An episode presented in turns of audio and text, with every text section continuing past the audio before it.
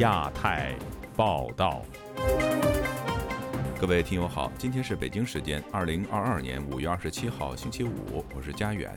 这次亚太报道的主要内容包括：美国国务卿布林肯周四表示，对华政策的重点是投资、结盟和竞争。王毅抵达所罗门访问，中国打算与太平洋十个岛国签署安全合作协议，引发担忧。CNN 承认报道达沃斯中国代表团照片有误。乌克兰总统抨击格地求和说：“中国清零政策现怪象，尸体火化需要核酸检测证明。”习近平要全国公安强调维稳。李克强罕见召开十万人干部会议救经济。接下来就请听这次节目的详细内容。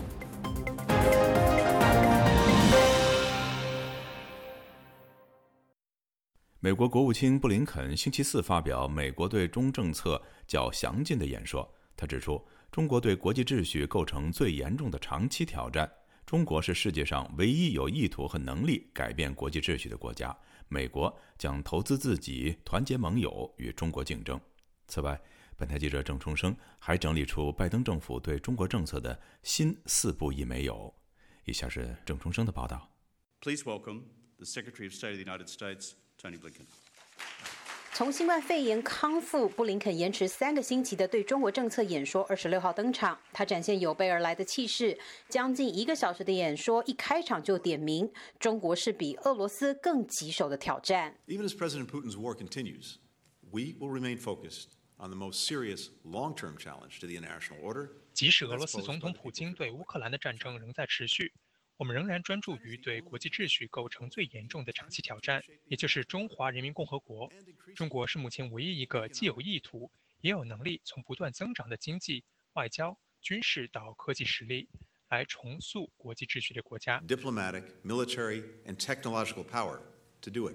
布林肯还阐述了拜登政府处理美中关系的大原则，包括了不寻求冲突、不寻求新冷战，这是美国极力要避免的。而美国也不阻止中国作为大国发挥的作用，也不遏制中国发展经济或提升人民的利益。他还强调，美国没有要试图改变中国的政治制度。他以三个词汇总结美国的战略，也就是投资、结盟、竞争。美国会投资自己，联合盟友与中国竞争。华盛顿智库战略与国际研究中心中国实力项目的研究员贺伯然在接受本台访问时就分析，布林肯总结的三大要点，展现了美国政策的优先顺序。他相信中国也心知肚明，竞争早已经是美中关系的主旋律。我认为，在北京眼中，他们会把布林肯今天的说法视为一种已知事实的确认，也就是拜登政府严肃看待与中国的竞争。而在印太地区，美国和盟友密切合作，会扮演很积极的角色。这是向北京发出的明确信号。赫伯然透过书面的方式告诉记者：“刚刚是我的同事代读他的评论。”他还指出，值得注意的是，布林肯特别提到了关键十年。他认为北京也是这么看的。中国自认在未来要成为大国的路上，要挑战美国长期以来的领导地位，未来十年是关键。而在寻求盟友上，布林肯也强调美国对普世价值观与人权的坚持，诉求各国应该团结一致，促成中国遵守现有的国际秩序。他也特别提到，要将中国政府、制度还有中国人民分开对待。The American people have great respect for the Chinese people. 中国如今有天翻地覆的变化，要归功于辛勤的中国人民，还有以规则为基础的国际秩序给中国创造的稳定环境与发展机会。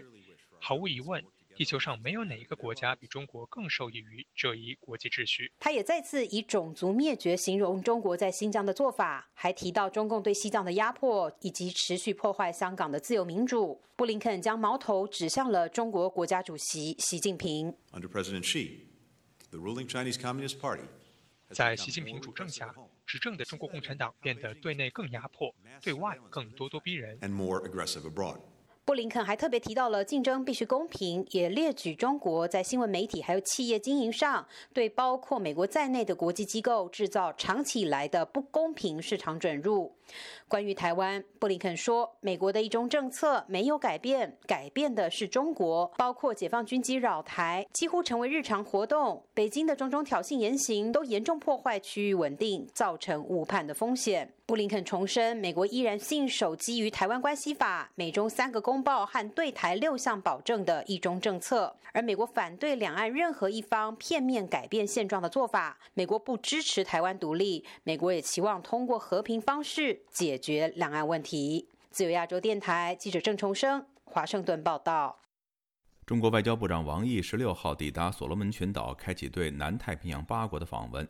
日前有机密文件透露，中国打算与十个太平洋岛国达成一项关于安全合作的区域性协议，此举引发外界的担忧。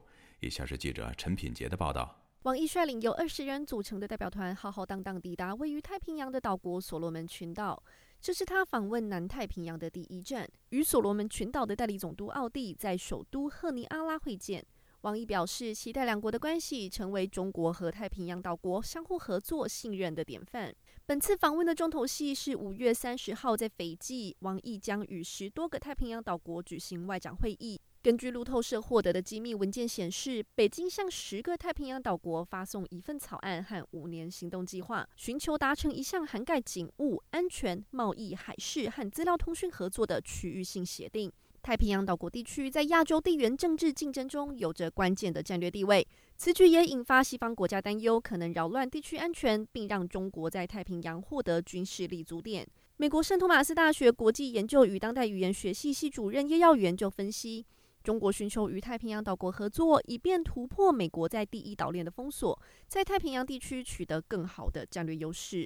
基本上，他如果要有一个名正言顺的借口，去跨越这个第一岛链。他必须要在第一岛链之外的太平洋国家上面有一些军事合作的一些案例，或者是可以透过这样的一个区域安全的一个计划，让他们可以在这些岛屿里面或者在这些海域里面进行一定程度的军事操演。根据媒体取得的协议草案内容。中国希望培训太平洋岛国的警察，在传统和非传统安全方面展开合作。此外，中国还希望共同拟定海洋渔业计划，以及在互联网运营方面合作，设立文化孔子学院，以及寻求建立自由贸易区的可能性。路透社披露，密克罗尼西亚联邦总统帕努埃洛就在写给二十一位太平洋地区的领导人的一封信中，呼吁反对中国起草的这份宣言。称中国试图控制这一地区的通信网络、海洋和资源，并增加太平洋地区与澳大利亚、新西兰、日本和美国发生军事冲突的风险。美国国务院发言人普莱斯也表示，美国担忧这些协议可能会在仓促、不透明的过程中进行谈判。而这份协议引发西方国家担忧，尤其是刚结束四方会谈的美国以及临近太平洋岛国的澳大利亚和新西兰。澳大利亚新总理阿尔巴内塞就表示。澳大利亚必须做出回应，并指这是中国寻求增加其在世界地区的影响力。在王毅抵达斐济之前，澳大利亚新任外长黄英贤就在二十六日抢先一步出访，展现对太平洋岛国的支持。在此之前，中国与所罗门群岛才刚达成秘密安全协议。根据外流的协议草案内容。包括允许中国军舰在所罗门群岛停靠，甚至允许中国在所罗门群岛建立军事基地。不过，所罗门群岛和中国官方均表示没有建立军事基地的计划。澳大利亚前驻所罗门群岛外交官巴特利就分析，中所协议需在过去几年北京的行为模式下更广泛的看待。The intention of this agreement is not simply 这份协议的目的不仅是中国帮助所罗门群岛解决它国内的安全问题，还有一个更广泛的地缘战略目的正在发挥作用。为了寻求破坏西方国家在这个地区的利益。所罗门群岛距离澳大利亚不到两千公里，黄英贤就曾经抨击澳大利亚前总理莫里森政府无法阻止中所协议，是澳大利亚近八十年来最重大的外交失误，将使澳大利亚和印太地区面对更严重的安全风险。自由亚洲电台记者陈品杰华盛顿报道。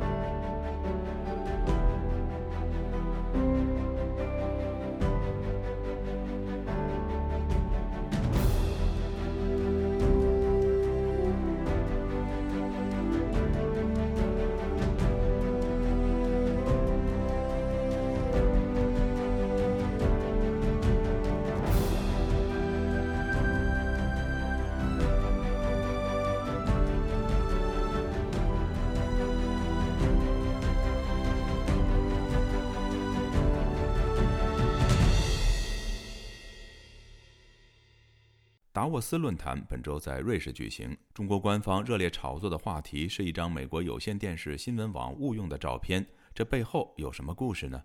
中国代表团缺席的国际政商领袖年度会议讨论的主题又是什么呢？以下是记者唐佳杰的报道。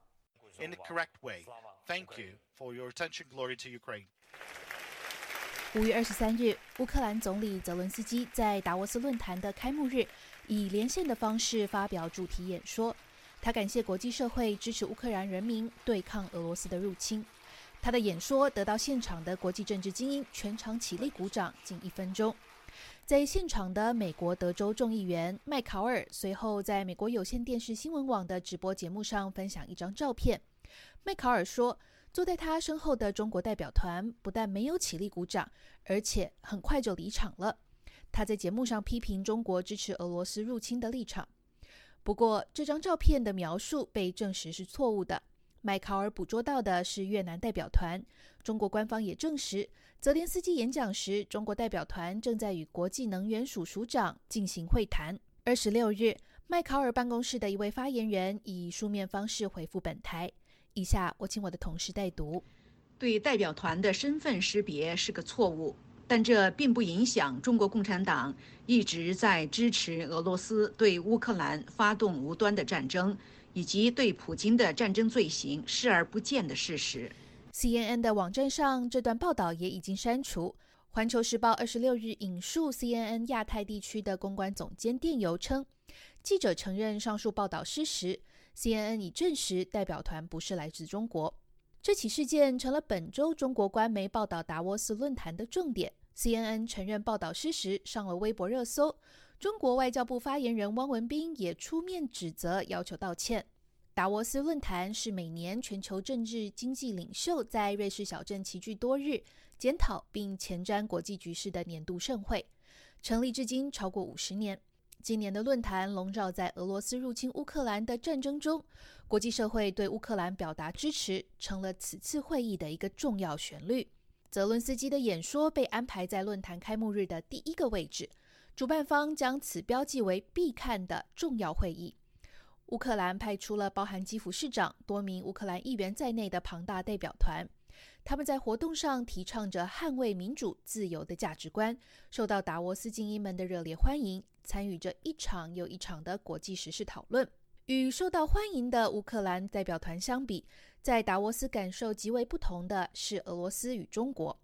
今年，达沃斯的主办方拒绝邀请俄罗斯官方参与。国际货币基金组织总裁奥尔基耶娃说：“俄罗斯对乌克兰的入侵是一场危机接踵而至的危机。”中国的老朋友，美国前国务卿基辛格也在一场对话中警告，俄罗斯似乎正在疏远欧洲，寻求与中国建立永久的联盟，这将导致类似冷战的局面。美国知名投资人索罗斯也在一场演讲中提到：“Today, China and Russia present the greatest threat to open society.” 今天，中国和俄罗斯对开放社会构成了最大的威胁。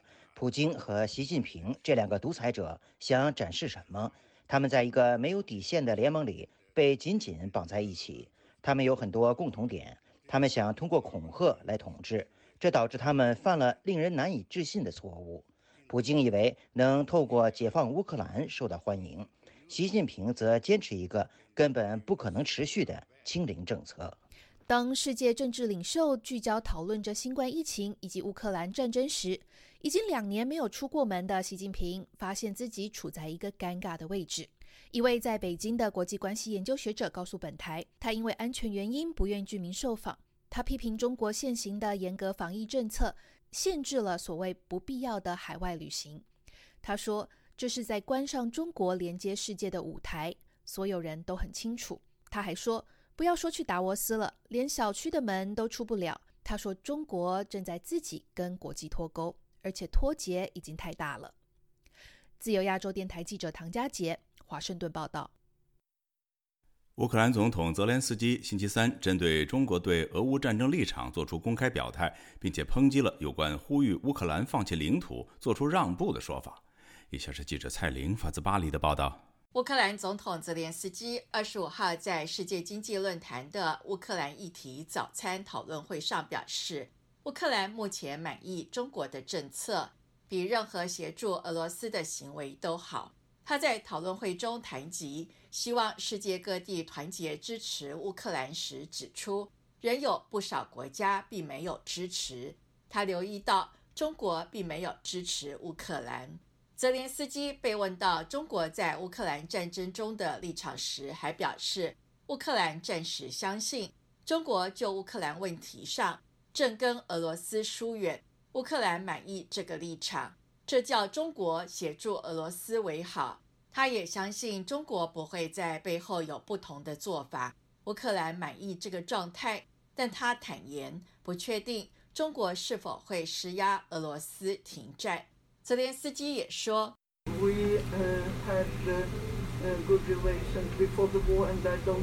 我可以坦白告诉你，在这场战争爆发前，我们乌克兰与中国关系很好。我没看到中国有反对乌克兰的行为，但很不幸的，我也没看见中国给予任何支持。这不只是我个人的看法，乌克兰社会也没有看到中国给予支持。”泽连斯基认为。虽然乌克兰和中国有相当良好、长期历史的关系，与其和俄罗斯的关系有进展，他更希望与中国有这样的关系进展。他相信美国可以影响中国，接着影响俄罗斯。但是，中国是否会要求俄罗斯停战？泽连斯基说他不确定。泽连斯基二十五号晚上则向国民和士兵发表视频演说。他抨击西方最近出现乌克兰应该向俄罗斯割让土地的声音。二十三号的达沃斯经济论坛中，辛基格敦促西方国家停止试图在乌克兰给俄罗斯军队造成更多的失败，这将给欧洲的长期稳定带来可怕的后果。被视为冷战之后美中关系的缔造者，基辛格说。俄乌之间的和平谈判需要在未来两个月内开始，以免造成日后难以克服的动荡和紧张局势。最理想的是回到原本俄乌分界线的状态。超越这个要求不会为乌克兰带来自由，只是挑起在跟俄罗斯打仗的战争。基辛格指出，俄罗斯过去四百年都是欧洲的重要部分之一，在关键时刻是欧洲势力平衡的保证者。欧洲领袖不要忽略跟俄罗斯的长远关系，也不要把俄罗斯推向跟中国永久结盟。泽连斯基猛烈抨击那些要求乌克兰放弃领土并做出让步以结束与俄罗斯战争的建议。他指出，开战之前，很多人怀疑乌克兰很快就会战败，这些人错了，不是因为研判失误。而是因为根本没有研究过乌克兰的状况，习惯了不理会乌克兰。相反的，无论俄罗斯做了什么，这些人都呼吁大家理会俄罗斯的利益，这对他们很方便、很习惯，甚至有钱赚。泽连斯基说，因此他不断在国际舞台向不同的国家、国会议员、专家、记者、学生等做不同的沟通。乌克兰要用尽方法，让世界养成需要理会乌克兰的习惯。自由亚洲电台记者蔡玲巴黎报道。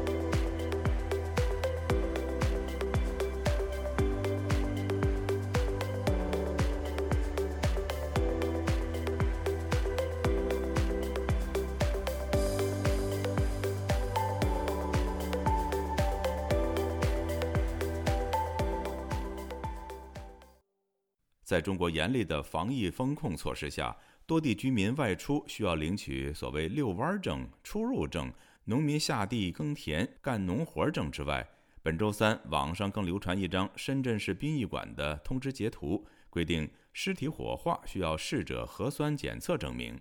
第二天，深圳市殡仪馆的人员向本台证实了上述消息，而上海龙海殡仪馆的人员表示，逝者及其家属都需要提供核酸报告。以下是记者乔龙的报道。在中国动态清零的政策下，各地政府出境防疫措施。本周三，网友在微信发出一张截图，深圳殡仪馆的一条温馨提示中显示，在疫情期间，对封控范围区的逝者报丧人，除去提供死亡证明或遗体转运单外，还需根据该区域的核酸检测要求提供逝者核酸证明。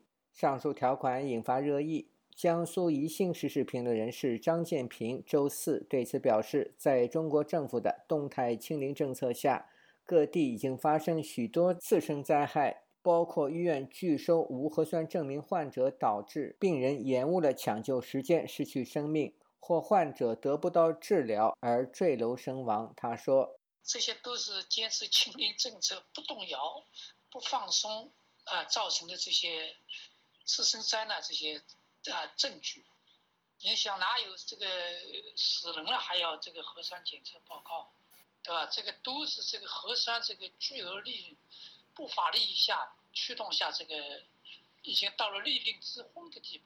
本台记者于是致电深圳市殡仪馆，向工作人员查询。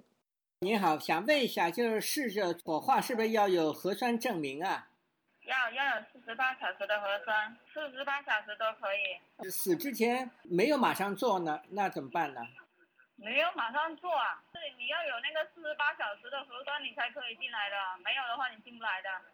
深圳市殡仪馆人员接受天目新闻记者采访时证实，这项政策由深圳市卫健委、民政局、公安局三个部门联合发布。来自疫情风控管控区范围的，的确需要提供逝者的核酸检测证明。据殡葬业内人士披露，四月一日起，上海各殡仪馆已要求逝者家属提供核酸证明，而到四月下旬，北京、杭州、宁波等地已陆续出台相关指引。上海龙华殡仪馆人员接受本台查询时称，他们除了要求逝者核酸报告。就连死者家属的核酸报告亦要一并提交。他说：“需要核酸证明，最近一次就可以了。有可能你做了两天四十八小时都没做出来，呃，在审核中也没关系。你要是再前面一天，两天、三天、四天前面都可以。我们要家属的核酸证明，死者的也要，就是没有那么严谨。如果是阳性或者阴性的话，你要提知告提前告知我们，防护级别是不一样的。”五月份以来，中国各省市防范疫情的力度不断提升。上海等地发出了六湾证、临时出入证，农村居民需凭干农活证才能下地。农民出身的张建平说：“我作为农民出身的人，这都无法想象，当年我们小时候老毛那个时候，在自留地上种经济作物，他会割资本主义尾巴。到现在几十年过来了，居然农民种地还要受限制，对这种防疫。”手段，我作为一个初中生，我理解不了。北京丰台居民王女士对本台说：“这一波新冠疫情对社会和人的危害远不如流行性感冒，但是官员们大张旗鼓的动作让很多人怀疑。就是这个疫情没有那么大，他们搞得那么大，都为了利益嘛。北京房山抓了六个疫情造假。”在上海某小区，周三再传出一独居者饿死多日的消息。视频显示，防疫人员用黑色袋子包裹尸体。防疫人员呼吁居民不要拍摄现场。啊，都不要拍照啊，没什么意思。这个拍这个东西拍的不好的，这你们都讲过的，没什么好拍的啊。这个照片拍不要拍。自由亚洲电台记者乔龙报道。习近平星期三会见了全国公安系统，强调维稳。与此同时，李克强则罕见地召开全国十万多名干部参加的电话会议，稳经济。除了四位副总理，连国防部长都列席。有分析指，这是李克强的一次实力大展现。外媒解读则认为，这凸显了习李两个人的路线分歧。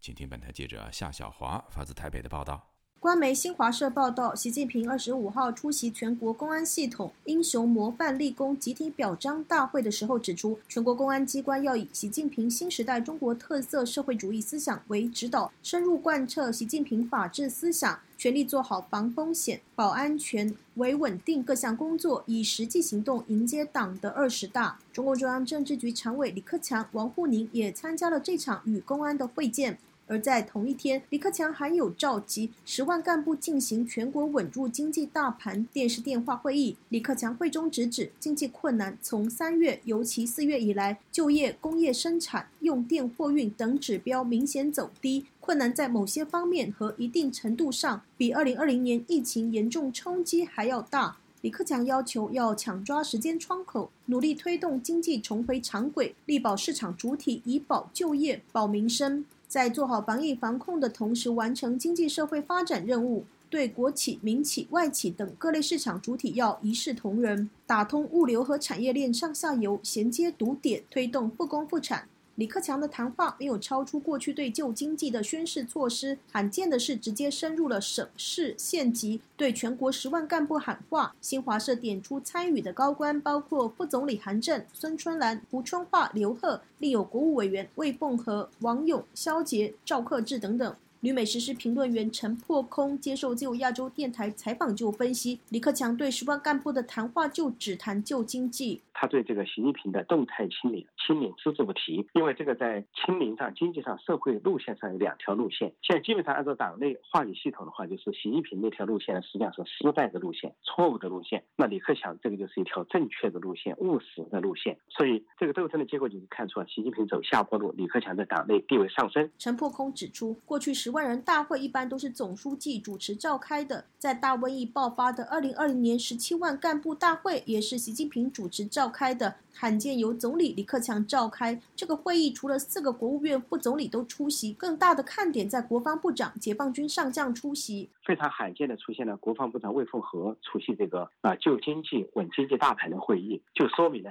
是李克强的全盘主持工作了。就李克强有可能啊，但我要加个有可能，有可能在全盘的逐渐的接替主持工作。陈破空指出，李克强召开各种会议，不只谈经济、谈社会，而且谈廉政，而廉政建设是党务工作。李克强谈的是，如果不抓经济，也是一种腐败。至于在公安系统表彰大会上，李克强和王沪宁陪同习近平出席，陈破空认为并不寻常。以前的这种行业性的表彰大会啊，习近平和习近平都极力排斥李克强，不让李克强出现，生怕他有曝光的镜头啊，或者抢镜头，甚至呢，李克强的地方考察，党媒党报也不报道。但是为什么会罕见的说李克强会陪同习近平会见公安系统呢？就暗示了中共高层可能有一个预案，要么是因为习近平的啊错误路线导致权位啊不稳或者失势，或者由于他的身体状况出了问题，那么李克强可能是就是一个备案，就是李克强随时可以接替他。两岸政策协会研究员吴色志接受自由亚洲电台采访则说，李克强总理任期剩下一年，半年后二十大要召开，李克强的思维可能是在中共党内权力分配维系一定的影响力，而不是取代习近平。吴色志提到，一九六二年中共曾经召开七千人大会，名义上是希望能够针对大跃进的失败进行内部检讨，展现中共民主集中制的力量，最后导致了毛泽东退居第二线，刘少奇和邓小平浮出台面。当时七千人大会也是具有政治斗争意味的集会，而且七千人都是县级以上的干部。这次李克强召开的十万人也是县级以上的干部。吴色志说，当时这一场七千人大会会后结果是这个毛泽东退居二线哦。不过别忘了，四年后却间接的造就了文化大革命。那也就是说，在那个四年期间，其实毛泽东也不断的来去做政治上的斗争，同时毛泽东跟刘少奇之间的矛盾越来越。严重。那么李克强这一次的十万人大会是不是有这样的意味？同时，他会不会造成李习李两人的矛盾加深？吴色志提到，两年前习李就出现了矛盾，习近平要达成中国人完成脱贫攻坚任务，李克强则自曝六亿人以上是月收入只有一千元的贫户。事实上，习李之争从十八大开始，李克强曾提出国有企业改革措施，被称为李克强经济学。没有多久，习近平就推动所谓反贪腐的行动，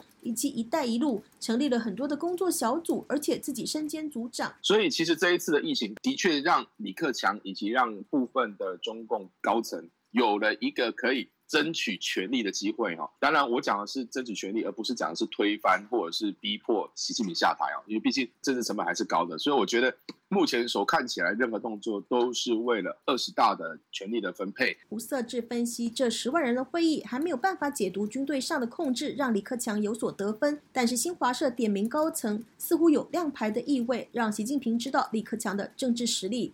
自由亚洲电台记者夏小华台北报道。近日，中国网易的手机游戏《哈利波特魔法觉醒》因删改了部分原著内容而引发哈利波特爱好者的批评。详情，请听记者孙成的报道。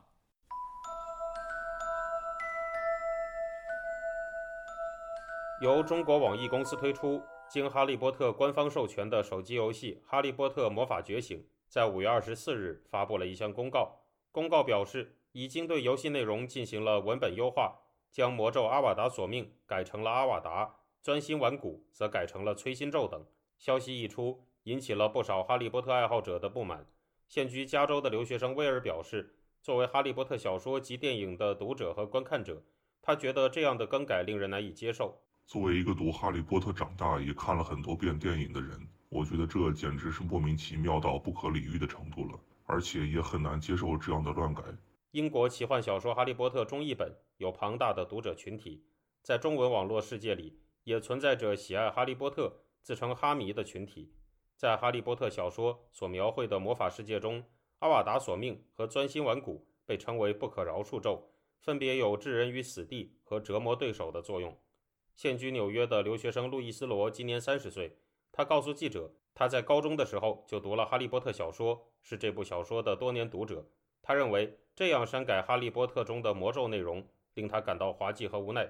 他说：“他既不可能通过把一些词和谐掉来减少青少年接触暴力或者说接触其他血腥的机会，他也不可能通过把这个词和谐掉简化青少年对这个世界认识的机会。两方面都是非常无奈的。我觉得看上去很好笑，只能说是为了满足一些指标而做出一些无用功。”他也认为，这样的删改很有可能对青少年起到相反的作用。青少年恰好是对这些东西比较敏感和比较好奇的时候，如果你这个时候禁了的话，可能不仅不会达到他想要达到的效果，可能反而会助长他们对暴力或者血腥的好奇心，所以很可能是起了相反的作用。此外，《哈利波特魔法觉醒》发布的声明表示，为了创造更健康积极的游戏内环境，这次文本优化还把哈利波特故事里的地点三把扫帚酒吧。猪头酒吧分别改名成了三把扫帚和猪头旅馆，游戏中的成就无期徒刑则改成了聚义恒生。威尔认为，连酒吧这样的词语都要被和谐，使他感到尤其的荒诞。酒吧这种词替换成旅馆，就能假装小说里不存在酒吧，现实里不存在酒吧吗？太搞笑了。目前，《哈利波特魔法觉醒》对《哈利波特》原著元素的改动，已经引起了不少哈迷和网友的不满。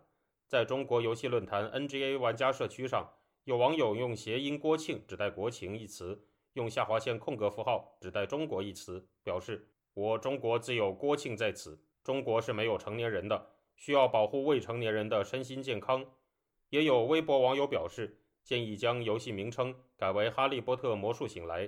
还有人说，这件事情让人在现实中体会到了魔法，并发自内心的感谢中国魔法部有关部门。自由亚洲电台特约记者孙成，旧金山报道。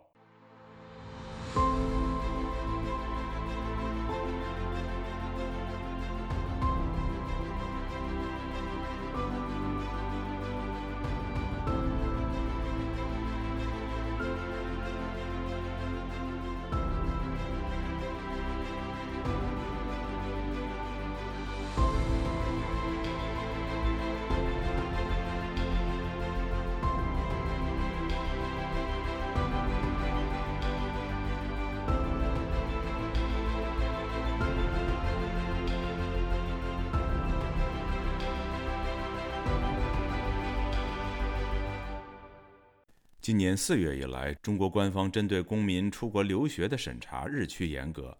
有浙江和江苏等地的基督徒向本台反映，他们申请出国护照的时候，被主管部门追问出境目的地和出国的理由。当得知他们留学的院校有基督教背景时，就以疫情为由拒发护照。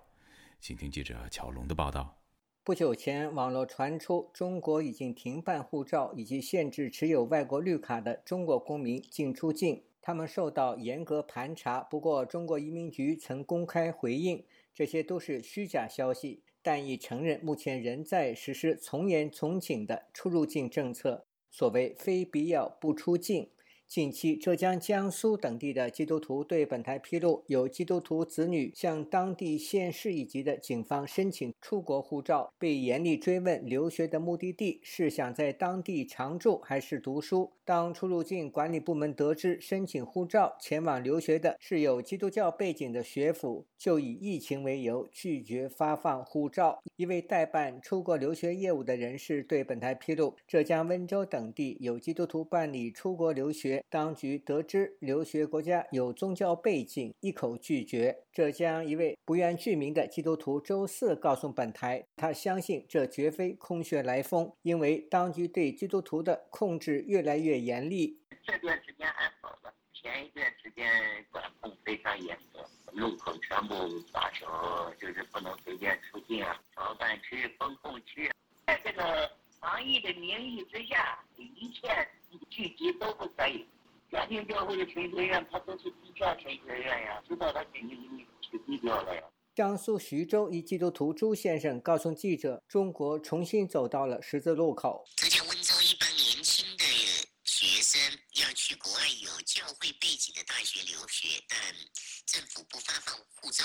疫情虽然不算严重，但是政府依然维维持着这样的一个高压管控。从这两个事件都能看到，改革开放四十年之后，我们重新走到了一个十字路口，是要继续的在文化经济上面扩大改革开放，还是打着国家安全、打着制度之争的旗号啊保皇权？广州一位基督徒陈先生告诉记者，他最近去出入境管理局。更换护照被告知疫情期间没有特别需要，不给办理。不愿公开说话声音的陈先生说，当局并未解释什么才是特别需要。山东一位牧师约翰告诉本台，不仅仅是江苏、浙江，还有其他省份的基督徒出境受阻。江苏还有浙江，不光这个基督教背景的学校学学生出不去，就是非宗教背景的呢，他们办护照还有护照换新这些都办不了。将来比如说像我们这种，呃，教会的领袖出去的话，我觉得也是呃很难了。山东基督徒石涛对本台披露，近期许多基督徒和非基督徒出境时，在边境口岸遇到麻烦。我只认识的人出国务工会被反复的盘问，他在盘问的过程中，感受你的政治观点呢，对中国境内外的看法呀，稍有不慎，就可能会阻止出境。查到你是敏感人，曾经被警方处理过呀，他也不让你出去。如果是线上上课，那就不让你出去了。有宗教背景的，会找理由不让你出去。你比如上神学院出境，被阻止的可能性极大。代理出国留学的中介马女士告诉本台，政府对出境的限制异常严格，居民申请护照可谓难上加难。从疫情以后，国家。出国留学不鼓励你出境嘛？旅游你就更不要说了，连探亲的，好像现在还是问得很清楚。早前有中国媒体报道，中国教育部不鼓励中小学生出国读书。对此，有舆论认为，政府担心年轻人容易受到西方宗教文化等思想影响。自由亚洲电台记者乔龙报道。近日，有亲北京的香港立法会议员建议政府试用鸿蒙等中国电脑系统，以避免香港一旦被西方制裁之后，其资讯科技服务受到影响。有评论指出，上述建议不只是向中共表忠，也凸显出北京当局计划把香港全面中国化的意图。以下是本台记者陈子飞的报道。香港作为国际金融中心，社会运作系统一直与国际社会接轨。中国与美国等西方国家的关系近年恶化，让香港因此受牵连、被制裁的风险同步增加。香港各界都提出防止被制裁的建议。继早前亲建制的金融学者提出港元与美元挂钩不合时宜说法后，亲中立法会议员在周三举行的香港立法会大会。关注到使用 Google 或 Android 作业系统的香港，如果受到西方国家制裁，科技服务会否受到影响？亲中政党工联会立法会议员陆颂雄表示，香港政府应该提前做好准备，建议港府试用中国出产的作业系统，避免受制裁时影响到服务。资讯安全呢，亦都系国家安全一个非常重要嘅范畴。资讯安全是国家安全很重要的范畴。香港政府会否就一些国家或港产或者是一些开源的系统，例如华为的鸿蒙、统信 UOS 或麒麟系统等等，现在某些领域上适用，以应付未来可能出现的风险？出席会议的创新及科技局局长薛永恒表示，已经提醒不同的政府部门，采购时要采用不同来源的供应。分散风险，强调香港政府已经做好准备去应对。我哋政府已經有所準備，政府已有所準備，在一國兩制下，香港作為中國最國際化的城市，一定有如何涵蓋國際最佳產品的考量。在涉及政府服務的穩定性，以至公共和國家安全，是至关重要的。我们已经有所准备。时事评论员商普表示，从美国总统拜登近期访问亚洲的态度可见，美国采取连同其他国家向中国施压的方法，减少单方面向中国提出制裁。他认为香港近期受到西方制裁的机会很低。商普表示，鸿蒙和麒麟等系统。都有涉及知识产权的争议，使用有關系統更容易被制裁。批評親共立法會議員的建議荒謬。鴻蒙、麒麟，他舉的例子都是可以被反覆制裁對象。你是怕美國制裁，居然是選擇一個方法，讓美國更直接制裁你，不只是說為了避免被制裁，所以自我制裁，而是別人沒有制裁，你自我招致別人來制裁，何苦？商普表示，亲共人士近期在香港不斷提出要應付被制裁的言論，是要营造緊張感，可以推廣中國製造的產品，向中共表忠。在某種程度上，也透露中共想要全面把香港中國化的計劃。中共的 agenda 就是希望在全香港每一個方面、每一個層面，都是用中國的制式，用中國那一套來去處理，法律也是。呃，作业系统如是，那从香港政府开始，我所有系统去除所有欧洲跟美国的所有系统的痕迹。工联会一定知道共产党他希望做这一个，箭在弦上，毫无疑问的，工联会是把这个东西拿出来，目的只有一个，是表忠。投其所好。上部表示，亲共立法会议员的建议，同时也反映香港改变了选举方法后，只是启用亲共人士，让香港立法会的议政能力和水平大幅下降。就要這電台记者陈子飞台北报道。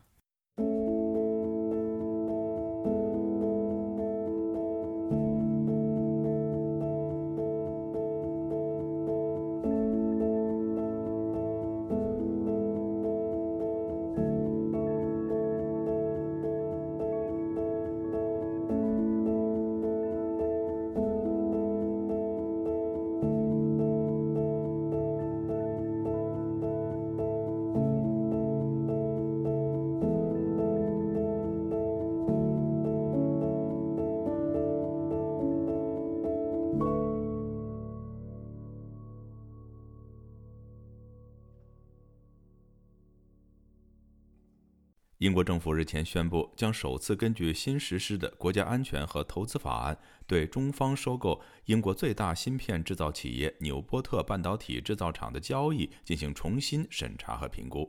此举被舆论认为是英国政府的重大战略转向。以下是记者吕希发自英国伦敦的报道。中国半导体巨头文泰科技旗下的安氏半导体公司，去年七月以六千三百万英镑收购纽波特半导体制造厂。纽波特半导体制造厂位于英国南威尔士，是全英国最大的芯片制造商，并和英国政府有多份的合同，包括承接英国国防相关项目。文泰科技就是中国手机 ODM 龙头，主要客户包括华为、小米、联想以及苹果等。以荷兰安氏半导体公司就是文泰科技全资拥有。美國財經新聞媒體 CNBC 曾經引述分析，指文泰科技有三成股权可以追溯到中國政府。收购方和中国政府的密切关系，加上纽波特在英国供应链的战略地位，都使这一项收购案变得格外敏感。英国商务大臣夸西克沃滕周三终于宣布，英国政府将会介入这一次收购案。以下我的同事读出：我们将根据新的国家安全和投资法案，对收购案进行全面评估。我们欢迎海外投资，但绝不能威胁到英国国家安全。夸西科沃滕将会有三十天时间决定阻止或者通过收购案，也可以要求收购方制定补救方案。如果有需要，可以把审查期限再延长四十五天。新的英国国家安全和投资法案自从今年一月四号开始实施，授权内阁大臣审查和阻止可能损害英国国家安全的外资收购案。值得留意的是，法案授权英国政府取消已经完成的交易。而这一次针对纽波特交易案的审查，将会打响国家安全和投资法案生效以后的第一枪。总部位于伦敦的人权组织香港监察政策以及倡议总监 Sam Goodman 接受本台访问的时候说：“这是英国政府的重要政策转向。”这宗收购案不只对英国半导体产业有重大意义，更关乎整个供应链。一旦通过，我们未来将为此付出代价。英国政府在做出决定时不能无视这些因素，特别当中国有策略地渗入国有企业。结合政府有密切连结的中国企业，试图主宰全球半导体供应链，而全球亦正因中国意下封城和乌克兰战争，而面对半导体供应短缺难题。也有意见认为，目前纽波特半导体制造厂的技术只达到两百纳米制程，远远没有达到领先尖端技术水平。不过，Sam Goodman 就引述部分专家的意见，认为纽波特技术背后的知识产权，以及他与英国政府和科研机构进行的半导体研究，都使他对英国有着重要意义。他表示，英国一直容许外资收购国内关键企业，形容美国和德国都不可能这样做。认为英国是时候扭转这个局面。而另一方面，英国国会商业、能源以及工业策略委员会也启动一项调查，探讨英国半导体产业以及供应链的优势和弱项。纽波特半导体制造厂的收购案经历重重波折。去年七月初，文泰科技宣布已经和纽波特五公司签署收购协议，但几天后，英国政府宣布介入调查交易案。然而，到了今年四月初，英国国会外交委员会发布长篇报告，指政府迟迟没有对交易案进行评估。其后，九名美国国会议员联署要求美国总统拜登出手干预，更建议如果英国不接受美方提议。美国应该把纽波特纳入出口管制名单，甚至把英国踢出敏感技术输出的白名单。自由亚洲电台记者吕希，英国伦敦报道。中国绍兴舰舰长韦慧晓成了中国海军史上首位女舰长。她的履历包括曾经担任华为副总裁秘书、入选环球小姐佳丽。军旅生涯仅十年就当上了中国首位女舰长，引起不少网民质疑她的资历是否够格，甚至调侃说连北洋水师都不敢这么搞。有学者评估这是中国内宣的样板，但也有人认为她是应该被刻意培养的女翘楚。请听记者夏小华的报道。最让我感到光荣的是。我是一名军人。中国绍兴舰舰长韦小慧成了中国海军史上首位女舰长。官方号释出她在舰上对官兵讲话的短视频，吹捧着她传奇的经历。您的这种人生履历，牛到电视剧都不敢这么拍。三十四周岁，是博士应届生特招入伍的最后期限，这也将是我穿上军装的最后的机会。当时很多人都笑我是痴人说梦吧，因为我学的专业不相干。年龄又这么大了，说到我公司来，我给你年薪一百万。中国百度百科详细介绍韦小慧的经历。她一九七七年出生，广西壮族，南京大学大气科学系毕业，就担任华为高级副总裁秘书四年。二零零四年就读中山大学地球科学硕士，同年参加环球洲际小姐选美入选中国区十佳丽，曾任西藏地勘队、北京奥运、汶川地震等志愿者。二零一二年取得中山大学地球科学系博士，以两百页的自我推荐信投笔从戎加入海军，三天后就通过审查。二零一二年一月，他参军入伍，被分配到航母部队，参与辽宁舰的接舰工作。同年八月就读大连海军舰艇学院。他曾任辽宁舰航母航海部的副航海长，长春舰的实习副舰长。在二零一六年三月通过副舰长的考核，成为解放军首位女副舰长。二零一七年调任零五二大型驱逐舰郑州舰的副舰长。同年九月被任命郑州舰的实习舰长，并当选共产党的十九大代表。今年的四月担任零五二大型导弹驱逐舰绍兴舰舰长。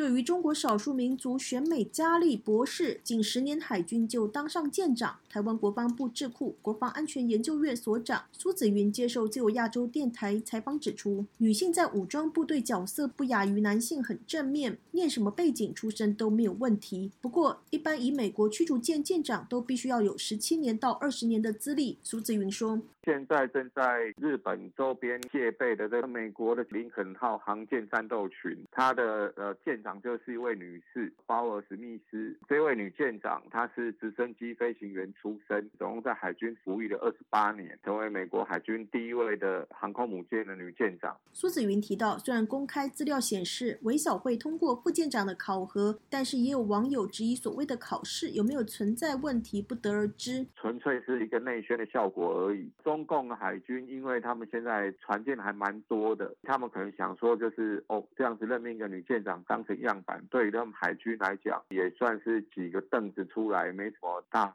不了的。这就反映出中国共产党本质文化。他表面呃说尊重女性，没有注意到其他的后坐力，比如说其他在海军中的军官，呃，可能会有什么真正的想法。微博就涌入对韦小慧掌舵七千六百吨新型主力战舰酸言。酸语称他的爷爷和爸爸都是解放军，有丰厚的退休金，是家族世袭，不排除利用人脉帮他铺好了康庄大道。也有一说，他爷爷是著名的将军韦国清。不过，百度百科和官媒都没有提到他是否出自军人世家。还有网民说，为什么不直接公布他的考核成绩，而是利用女性舰长这种字眼挑起社会矛盾？九年就当上舰长，寒将士们的心啊！北洋水师都不敢这样搞。也有网民担忧，以解放军拔擢舰长的标准，难以跟美军抗衡。不过，也有网民为韦小慧撑腰，说韦小慧收到的性别偏见将是他人生当中前所未有。横竖就是不服，原因仅仅是因为女性。前台湾海军上校杨于胜接受自由亚洲电台采访指出，韦小慧被拔擢应该是工作阅历和学习能力强。从海军立场而论，他当过